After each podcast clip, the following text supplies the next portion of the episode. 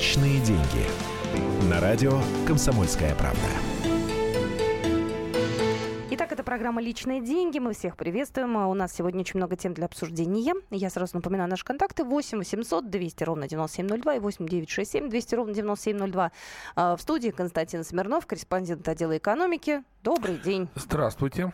Так, ну мы с чего начинаем с вами? У нас э, очень много тем сегодня запланировано. Обязательно поговорим про ОПЕК. Но, наверное, начнем а, а, все-таки с вчерашнего обращения к Федеральному собранию. Многие его анализируют. Сегодня по пунктам, по цитатам тоже все вот разносят. Пытаются люди понять, какие у нас планы на будущее. Мы тоже от этого оттолкнемся. Да, но тут дело даже не в вчерашнем послании президента, хотя, конечно, он там говорил о том, что к маю месяцу правительство и бизнес-сообщество должны представить ему согласованный план э, ускорения экономического роста. Согласитесь, что сейчас вообще без даже выступления президента вопрос о том, как, когда же мы начнем расти, крайне-крайне важен для нас всех. Потому что экономический рост – это рост зарплат, это снижение инфляции, это новые рабочие места высокооплачиваемые, как мы надеемся, и так далее. То есть для всех нас это крайне-крайне важно. А вот тут и получается, что точек роста-то, в общем-то, как многие эксперты, и нет. Ну вот, например, президент вчера сказал, что у нас в этом году падение ВВП будет минимальным, 0,3% от ВВП. В будущем году будет рост. А многие эксперты говорят, что падение продолжится, и в этом году будет больше, а в будущем году целый процент и так далее. То есть равно мы находимся плюс-минус, что называется, один процент туда, один сюда. Мы в рамках, в границах э, спада, то есть, как модно говорить экономическим языком, рецессии. И а, действительно не видно ничего такого, чтобы могло бы нас сдвинуть с места. Ну, например, начнем цены на нефть. Ну вот да, вот, ну потом поподробнее об этом поговорим. Но все равно не сильно, как говорится, выросли. Сейчас идут назад. Потребительская активность продолжает падать. Объемы торговли падают. А, реальные заработные платы падают уже второй год подряд, и даже есть ускорение, например, как было в октябре, самые высокие темпы падения. То есть собственно, с чего да, и, соответственно, нет инвестиций практически, uh в том числе с банковского сектора. Триллион рублей у них лежит э, без дела на депозитах, даже больше, там некоторые эксперты говорят, до двух триллионов. И никто никуда не вкладывает, потому что банкиры не верят в то, что э, экономический рост будет. И вот, а тут нам рассказывают с высоких трибун о всевозможных планах. Там, то у нас ВПК начнет производить на что-то такое, помимо кастрюль, там 50% гражданской продукции, то будем внедрять новые технологии цифровые же с ними, а кто это будет влиять, кому это надо и тому подобное. И, в общем, есть некие шарахни, в том числе с налоговой системой, которую опять будут переделывать. За 25 лет ее несколько раз переделали, по-моему, как-то заканчивать, нужна какая-то стабильность. Вот, поэтому в общем-то, э, экспертное сообщество встречает новый 2017 год, ну, в общем, с большой долей пессимизма.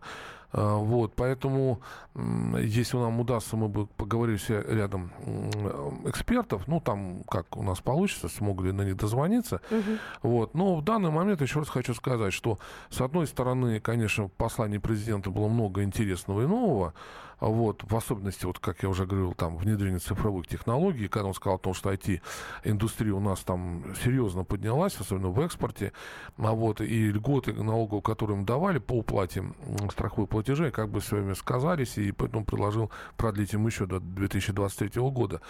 Ну, какие-то, так сказать, маячки у нас есть, да, но вот прорывов таких особо нет. И э, бизнес себя чувствует э, крайне неуверенно, в том числе и из-за давления правоохранительных органов, когда масса э, бизнесов разоряется из-за вот наездов.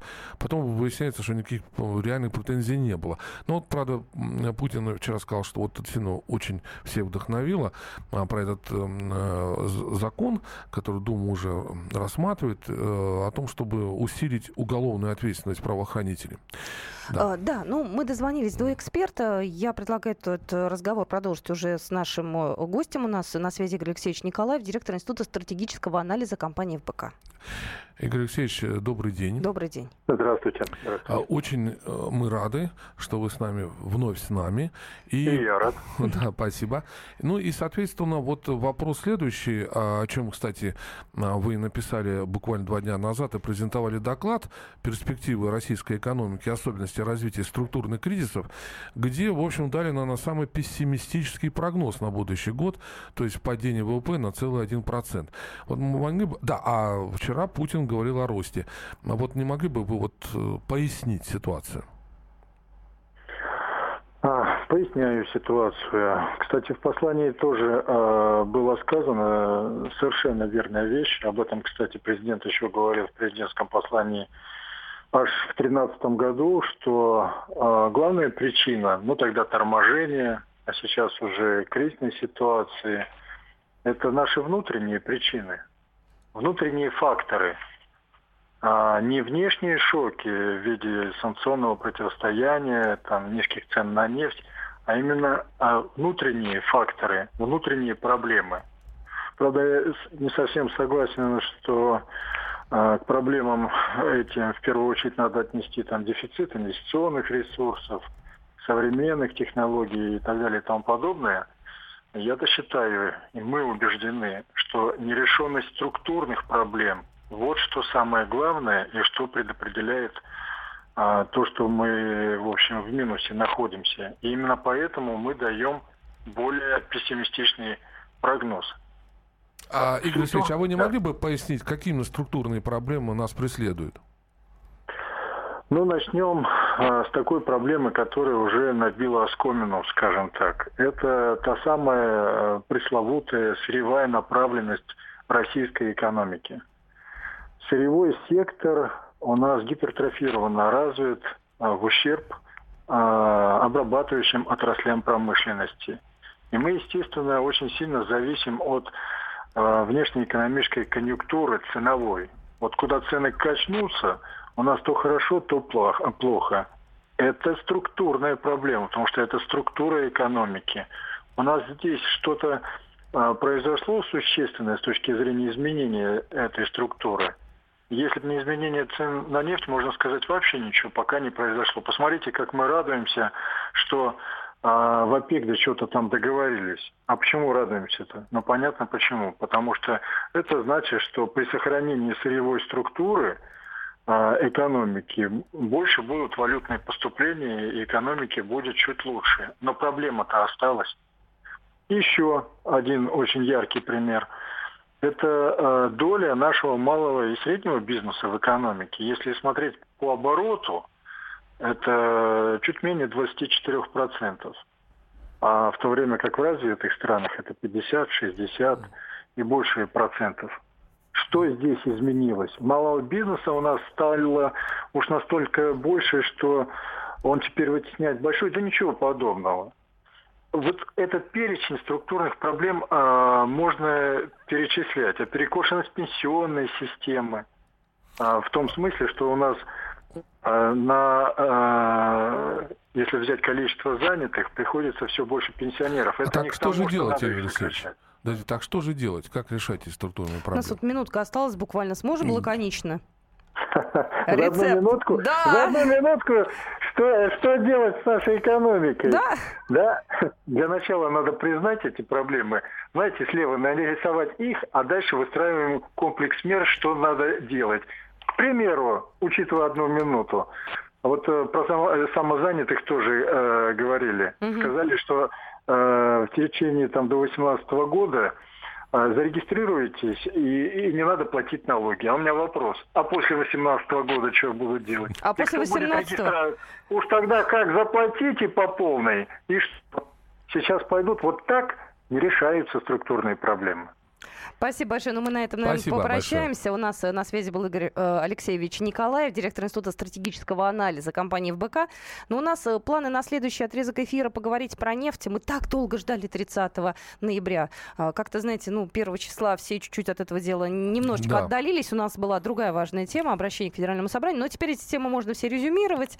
Да, здесь э, каким образом Россия сыграла, насколько для нас решение, которое было принято странами Да. ОПЕК, важно, как это все на ценах на нефть отразится. В общем, поговорим об этом буквально через пару минут. Да, безусловно.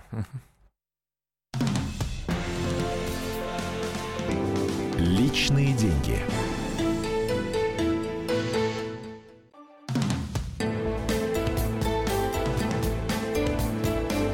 Личные деньги. На радио «Комсомольская правда». Ну что же, мы продолжаем программу «Личные деньги». В студии Константин Смирнов, комментарий, э, корреспондент отдела экономики «Комсомольской правды». И вот, э, продолжая тему э, встречи стран-членов ОПЕК, мы можем добавить сюда новость, что встреча стран-членов ОПЕК и представителей нефтедобывающих стран, которые не входят в эту организацию, она пройдет в Москве. Да. Вот. И я так понимаю, что перенесли ее на 10 декабря. Да, нет, тут, в принципе, изначально планировалось, что это будет немножко попозже, Мгм. потому что ОПЕК нам надо самим договориться.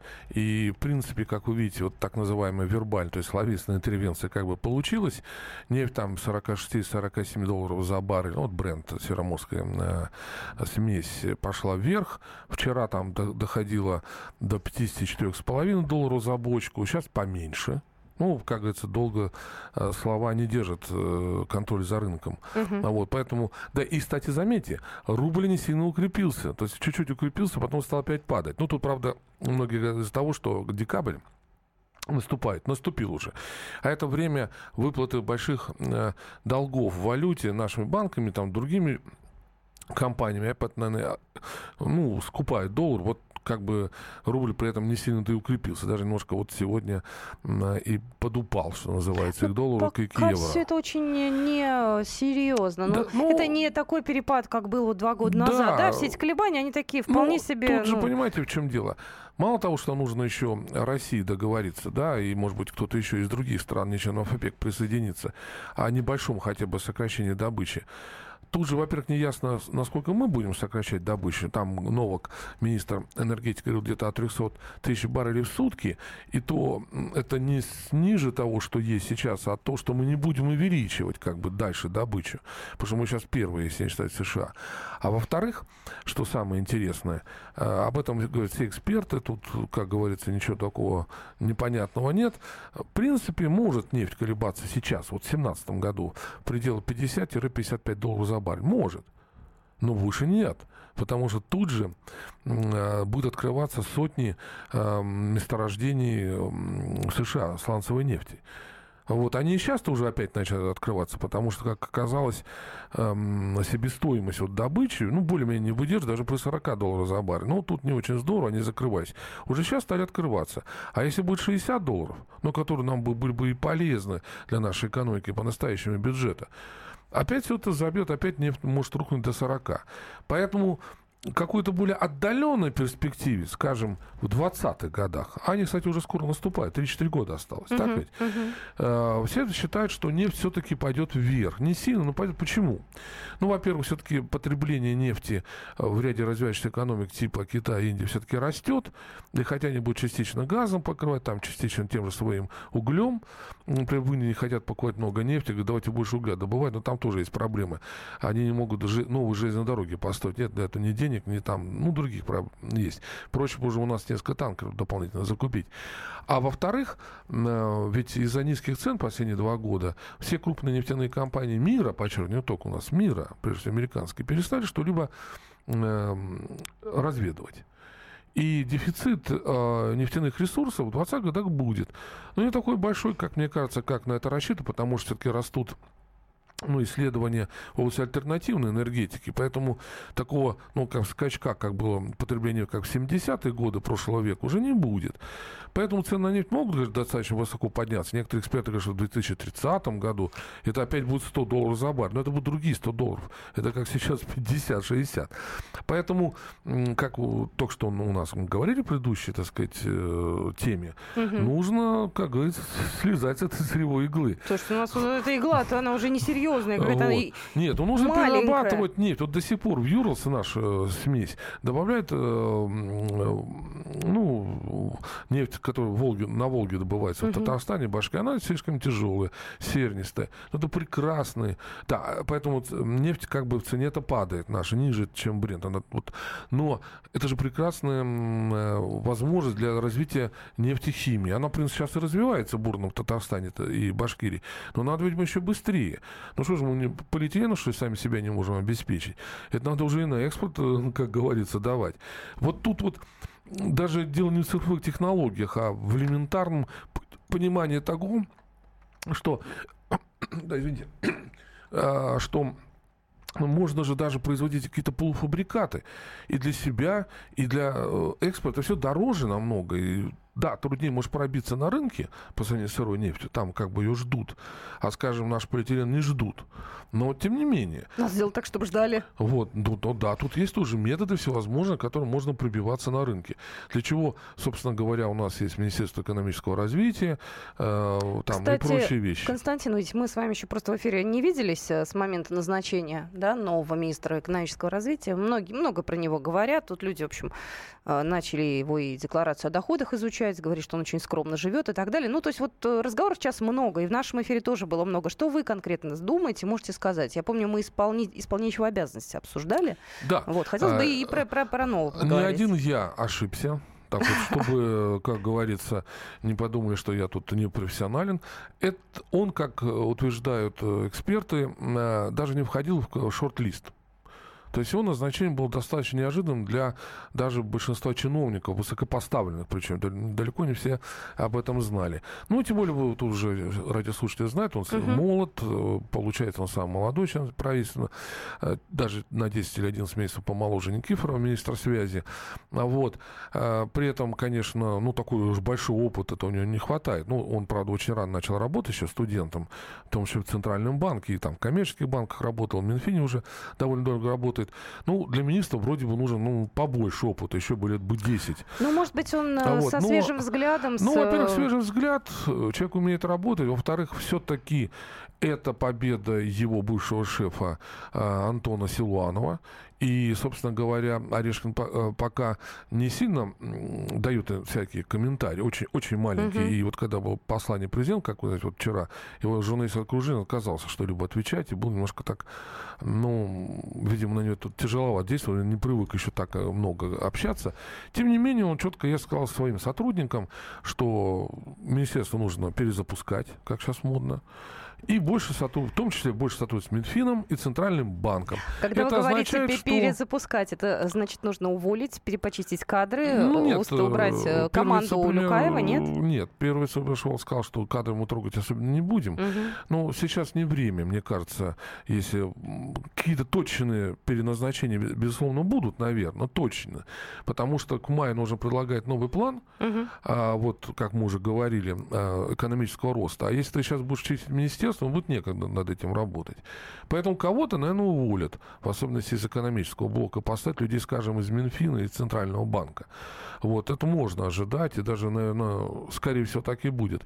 Но Минэкономики настолько большой министерство, занимается таким количеством дел, что там чистить и чистить. Скорее всего, э, годика через два, как я уже тоже об этом говорил, его могут ликвидировать. А, а вообще? Перед... А да. А могут его слить, например, с каким-то другим министерством? Нет, Я ну, слышала если такие его разговоры. Сольешь, если его сольешь, а, то с мало Минфином? никому не покажется. Это все рухнет под тяжестью э, задач. Нет, это не сливание, а, скажем, разделение. То есть что-то можно отдать Минфину. Ну, uh-huh. вот есть французский вариант, там Министерство э, называется экономики, финансов и труда. труда. А что-то отдать Минкану, Минпромторгу. Уже в 2000 году отдавали часть функций по внешним экономическим делам. Ну и там по другим, может быть, другим, сказать, отраслевым министерствам. Потому что вот Минпромзете создавался как некий такой центр экономических реформ. И при Грефе в начале так оно и было. Но потом как-то все это потихонечку ушло. Кстати, э, Шувалов уже э, высказался по поводу э, слияния Минэкономразвития с Минфином. Он сказал, что не будут этого делать. Вот. Но это, так скажем, по горячим следам. Да? То есть он сказал, что в настоящий момент принято решение, что министерство в своем составе полностью своими полномочиями продолжает работу. Вот. Никакого объединения не будет. Ну, слушайте, впереди еще у нас ну, долгие да, годы. Может, что-то изменится. До выборов президента, до 2018 года, безусловно, я считаю, Ничего не, не будет да? таких шагов, кроме там чистки небольшой. А вот после 2018 года наверняка Путин ну, начнет все-таки переформатировать правительство в целом. И вот тут наверняка будут раз, различные интересные вещи. В том числе сохранится ли Минкомрозит в нынешнем виде, это вот довольно неясно. А как вы думаете, вот эти все изменения в правительстве, они будут э, таким мирным путем сделаны, или все-таки здесь будут люди э, за их э, правонарушение все-таки наказаны? Ну, будем надеяться, что мирным путем сам факт назначения Я просто, чтобы они боялись сидели. Орешкина назначение говорит о том, чтобы сидели и не боялись. Вот для чего это было сделано. Потому что все боялись прихода другой команды экономической. Мы продолжим э, буквально через пару минут. Будьте с нами. Это программа «Личные деньги». Личные деньги.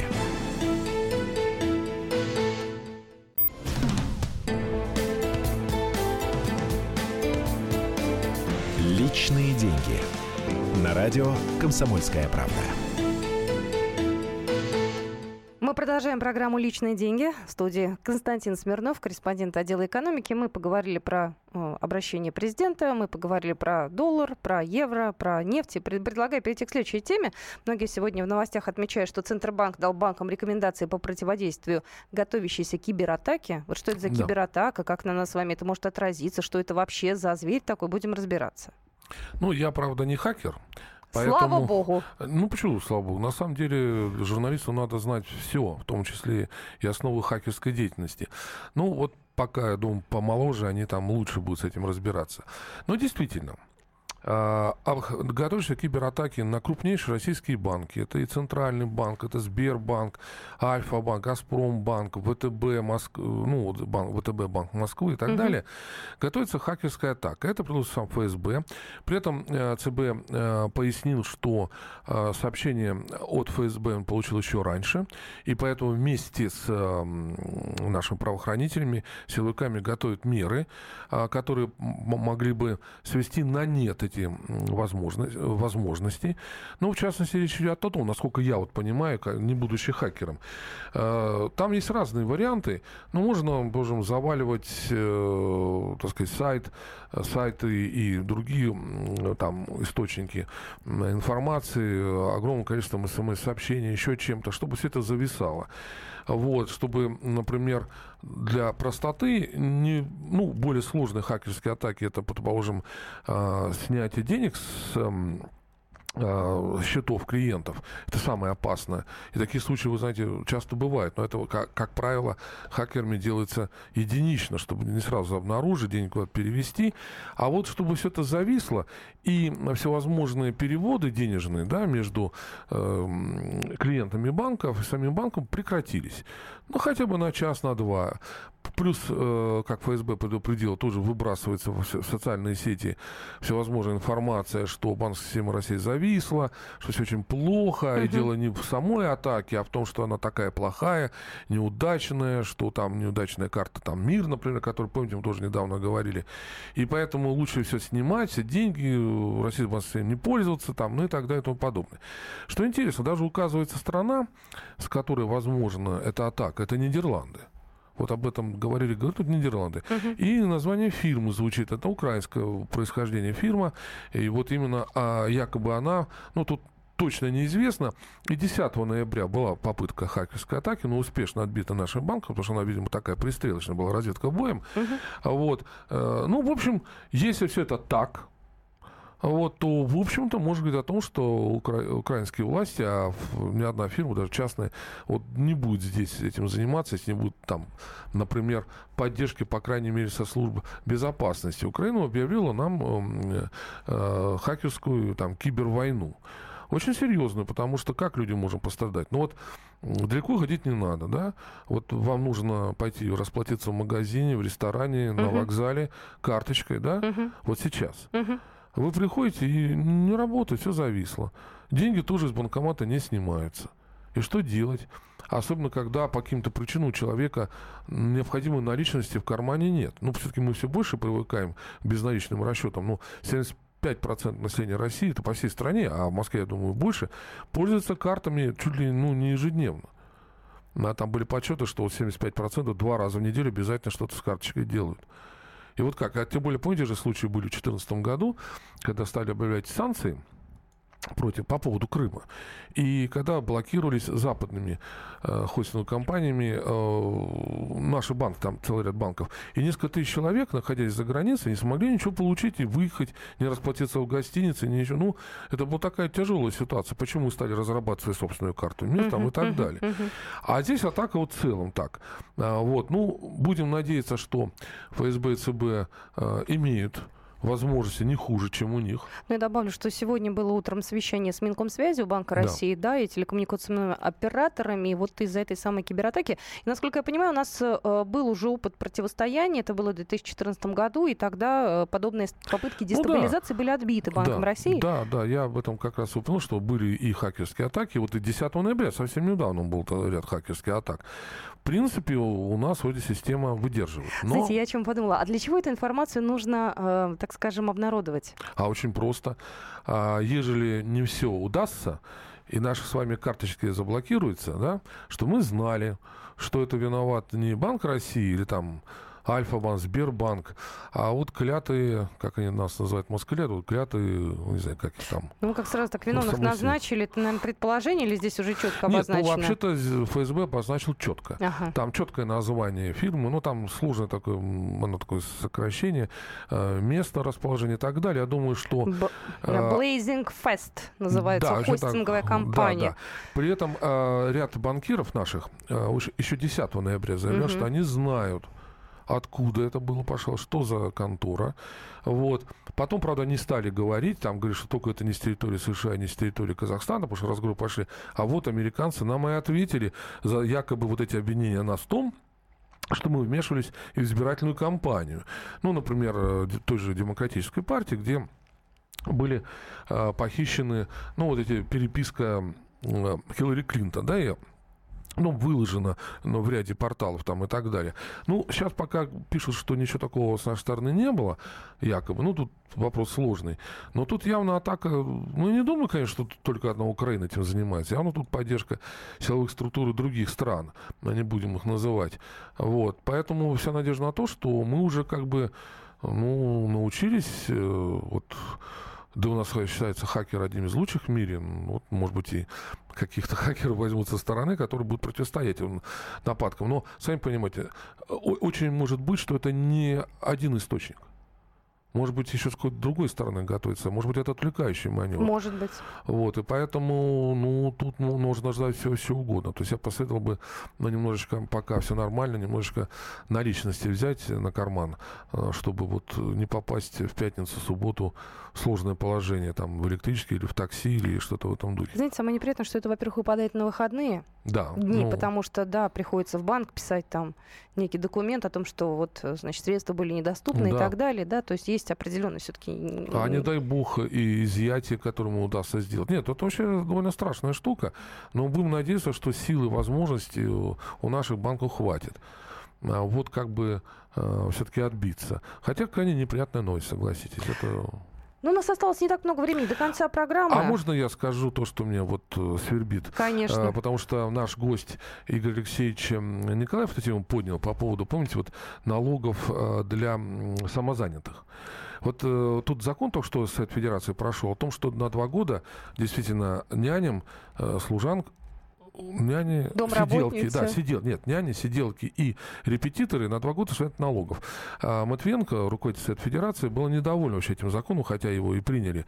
Говорит, тут надо не, не давать им налоговую каникулу, а упросить патентную систему. Он пускай там тысячу рублей, и вот репетитор вот заплатит. А я просто что хочу сказать, отстань от репетиторов, вот, честно говоря. А вот, но не будет репетитор вот связаться с государством, тем более, что репетиторы все где-то работают. И знаете, репетиторством люди занимаются не потому, что у них э, превышены, там, не знаю, доходы, да, да а исключительно ради того, что деньги лиш, лишние заработать. Ну, Поэтому... во-первых, лишние деньги, а во-вторых, это я еще и, друг, да, и другие вещи. Там есть ну, знакомые, я сам этим занимался в, кон... в начале 90-х годов, когда был преподаватель. Знаете, не за деньги. Мне просто надо было кому-то помочь.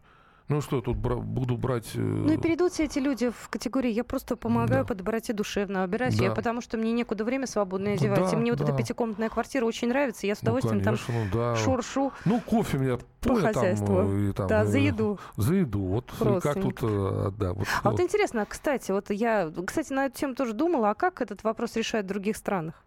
Ну, в, в основном через патентную систему, действительно. Но я вот знаю многих девушек, которые работали, жили в Англии по э, обычной визе, uh-huh. ну, гостевой. Uh-huh. Вот запрещено как-либо работать. Спокойно себе работали, прежде всего, бэби-ситерами, то есть вот нянечками, там, убиральщиками и так далее. Их там поили, кормили, давали на карман какие-то небольшие деньги. И это законопослушные англичане.